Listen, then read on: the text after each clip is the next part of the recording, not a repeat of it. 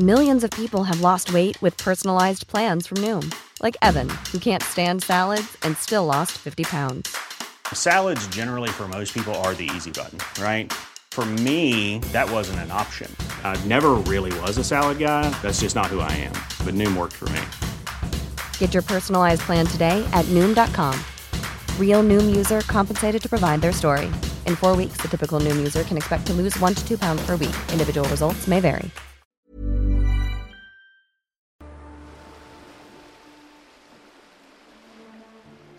Sur le ponton en bois d'un navire, en dessous d'un accablant soleil de plomb, Miguel, un homme d'équipage, se laisse doucement mourir en contemplant un horizon désespérément vide. À ses côtés, ses compagnons d'infortune sont soit morts, soit rendus fous par la faim et la soif. Après un voyage de plus d'un mois sans toucher terre, les réserves d'eau et de nourriture ont intégralement pourri. Et en seulement quelques jours, tuent de maladie les fous qui osent y toucher. Mais malgré la faim, malgré l'horrible soif, Miguel n'a pas pu se résoudre à l'innommable. Jamais, lui si bon chrétien, il ne pourra consommer un autre homme.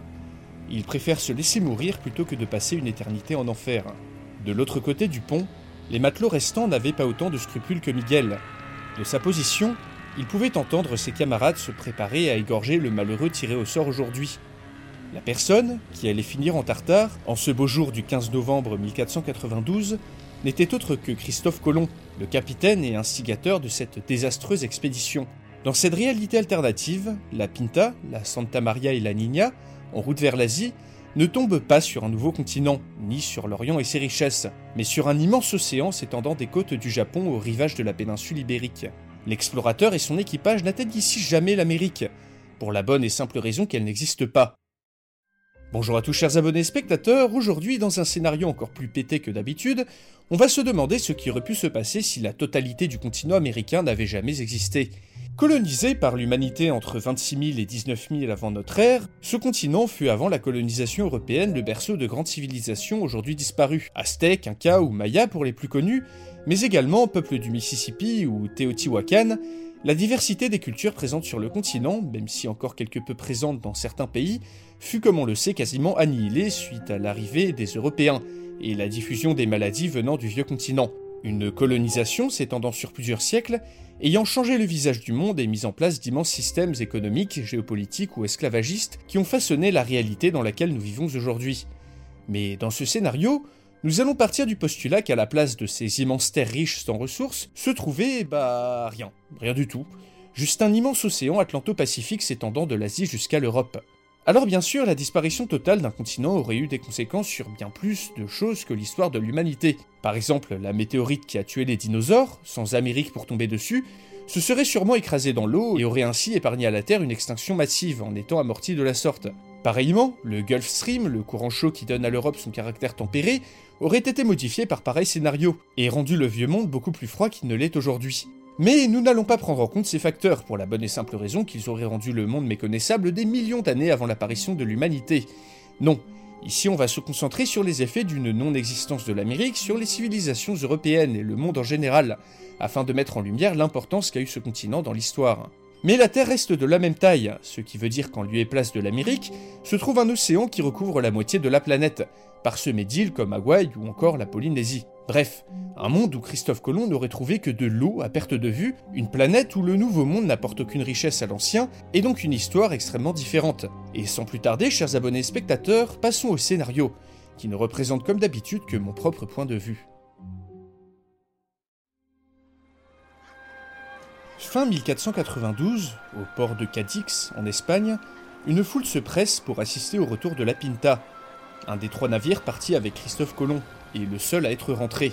Alors que le navire accoste, la foule peut apercevoir quelques marins décharnés sur le ponton, l'air à moitié fou. La désastreuse aventure de Colomb acte un fait. On ne peut pas atteindre l'Asie par l'ouest, et la couronne d'Espagne ne pourra pas compter sur une nouvelle route commerciale pour contrer le commerce portugais d'épices. Cette nouvelle a un grand retentissement sur le continent.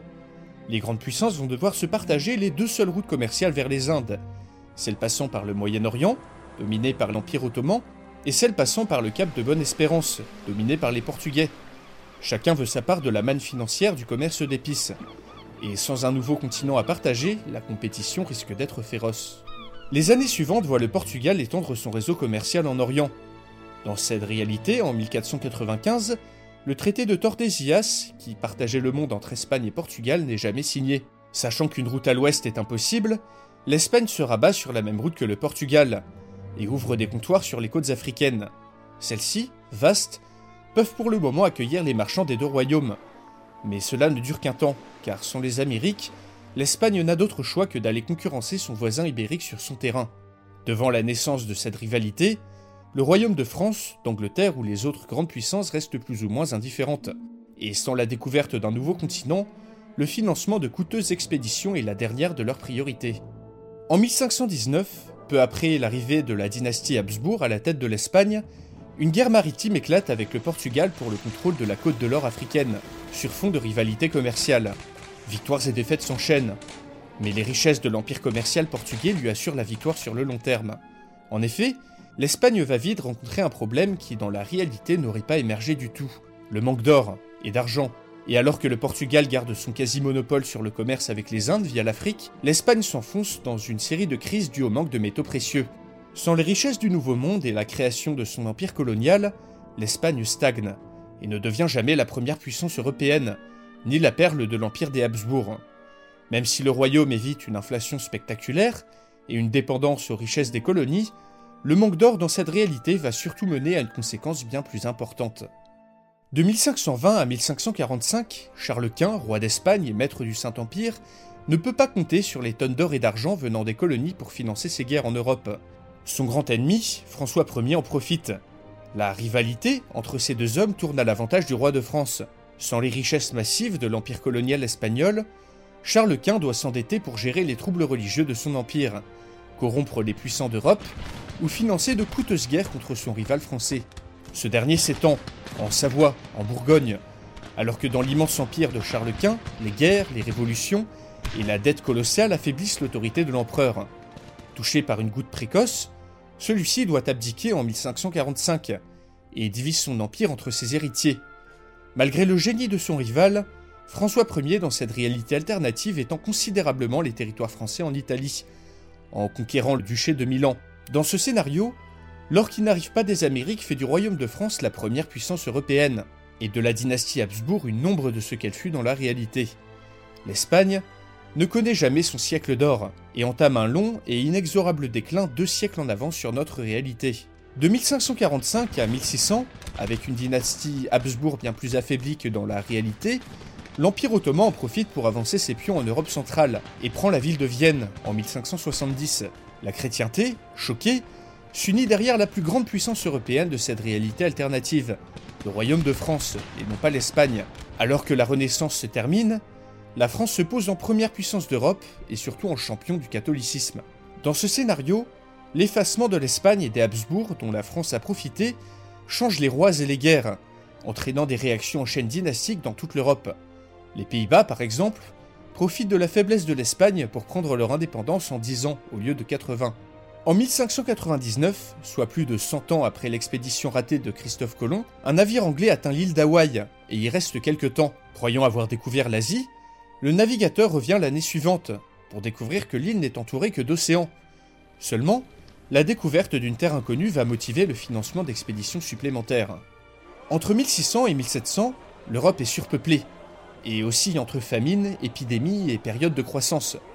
Sans nouvelles terres pour émigrer, les terres cultivables et certaines ressources comme l'or se font rares.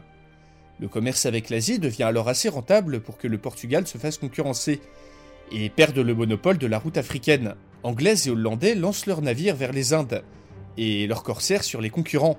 Les côtes africaines se remplissent de comptoirs à visée uniquement commerciale. Dans cette réalité alternative, en effet, l'absence de colonisation des Amériques a empêché le développement du commerce transatlantique, et donc l'essor de la traite négrière. La notion d'empire colonial revêt ici un caractère plutôt commercial, Seul le cap de Bonne-Espérance voit des colonies européennes de peuplement se développer. Au Moyen-Orient et en Asie, les Européens attaquent et soumettent de nombreux peuples comme dans la réalité, mais dans des intérêts purement commerciaux, et jamais pour remplacer la population locale comme en Amérique. D'ailleurs, la route des épices levantines, celle passant par l'Orient, profite de cette concurrence accrue entre Européens. Au sein du Moyen-Orient, les Ottomans gardent de solides revenus grâce à ce commerce, et de nombreux empires qui ont disparu dans la réalité à cause du développement d'autres routes commerciales ne s'écroulent pas. Sans nouveau continent à convertir à la foi catholique, les missionnaires européens se reportent sur l'Asie, qui devient un gigantesque terrain de conversion. Grâce aux ailes des prêtres et autres moines, l'Asie de cette réalité alternative voit la religion chrétienne se répandre bien plus, changeant de nombreuses sociétés en profondeur. L'Europe, elle, avance comme au ralenti. Sans la pomme de terre originaire des Amériques, la population connaît des famines et de fréquentes guerres pour les terres et les ressources, qui empêchent le développement économique du continent. Dans ce scénario, l'absence d'un commerce abondant dans l'Atlantique, de l'or ramené des Amériques, et sans la constitution de vastes empires coloniaux, le mercantilisme, ancêtre du capitalisme, ne se développe pas aussi vite que dans la réalité, et l'érection de cette doctrine en tant que modèle prend un, voire deux siècles de retard sur la réalité, changeant totalement l'histoire. En 1650 a lieu le premier tour du monde. Un explorateur hollandais, après une escale à Hawaï, découvre les îles polynésiennes, puis rentre en Europe en passant par les routes bien connues de l'Inde puis de l'Afrique. On sait désormais qu'un immense océan Atlanto-Pacifique couvre la moitié de la Terre. Néanmoins, la route africaine reste bien plus sûre et rentable pour le commerce des épices. En 1700, les pays européens ont tous des intérêts commerciaux en Asie. Ils s'y pratiquent un commerce beaucoup plus concurrentiel et donc beaucoup moins rentable que dans la réalité. D'ailleurs, les grandes exploitations coloniales de tabac, de coton, de cacao ou de café n'existent pas et ne remplacent pas les épices sur les grandes tables. La non-existence des Amériques et de ses richesses a également limité l'ascension d'une bourgeoisie marchande et financière, le développement du capitalisme, ainsi que de nombreux progrès techniques et évolutions sociétales. Ainsi, en 1715 dans ce monde, ne débute pas le siècle des Lumières. La remise en question des modèles de société monarchiques et religieux est beaucoup plus lente, ce qui se traduit par une perpétuation de l'absolutisme. Un continent en moins veut également dire des conflits qui n'arrivent jamais. En 1756, la guerre de 7 ans entre la France et l'Angleterre ne se déclenche pas. Sans leurs empires coloniaux, les intérêts des deux pays sont beaucoup plus centrés sur l'Europe et ses environs. Des puissances qui dans la réalité auraient colonisé et influencé de grandes parties du monde ne vont pas plus loin que leur environnement direct dans ce scénario. Les Européens restant chez eux et ne colonisant pas à tout va, l'équilibre du monde s'en trouve complètement changé. Seules quelques îles, ou des endroits comme l'Australie et le Cap sont véritablement colonisés. Tandis que sans l'apparition du capitalisme et de ses financements, c'est également la révolution industrielle qui ne débute pas au XVIIIe siècle dans cette réalité. Sociétalement, l'effet papillon est immense. En 1789, la monarchie française reste bien en place, la bourgeoisie étant moins riche, moins nombreuse, et n'ayant pas été influencée par les Lumières ou encore la Révolution américaine, ne tente pas de changer le vieux modèle de la monarchie absolue.